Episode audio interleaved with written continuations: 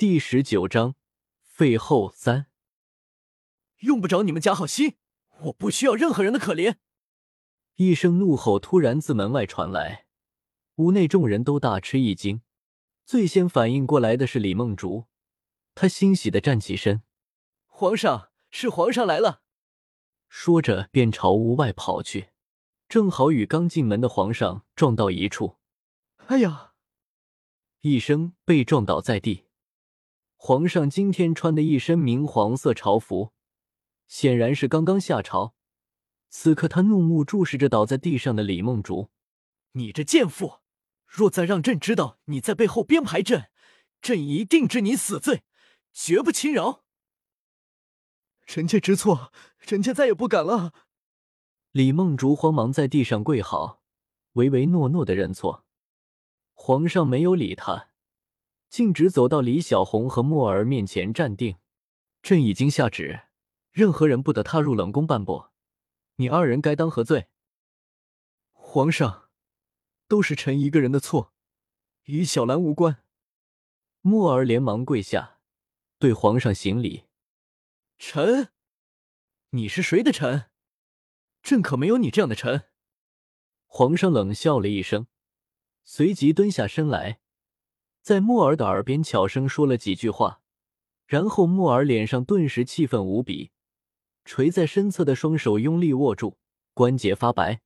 皇上似乎对莫儿这副气愤无比的样子很受用，大笑了两声，站起身来：“皇上，你昨天不是这样的。”李小红不知道面前的这个人还是不是那个昨天晚上和他一起喝酒的人。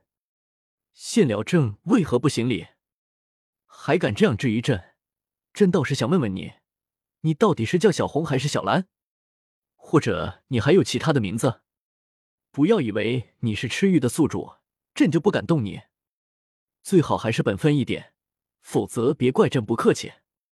李小红震惊的抬起头，正好看见皇上的眼睛里寒光一闪，心里顿时一凉。